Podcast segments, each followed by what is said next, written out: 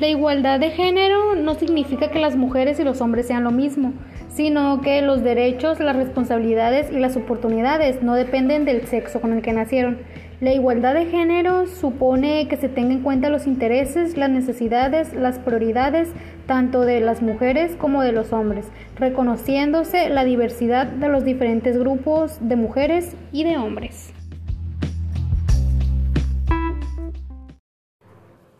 Bueno, esto fue todo hasta el día de hoy. Este podcast fue grabado para la clase de Atención a la Diversidad Cultural de la Licenciatura en Educación Infantil, dirigida por el maestro Agustín García. Que tengan un excelente día y recuerden, mi nombre es Lupita Félix.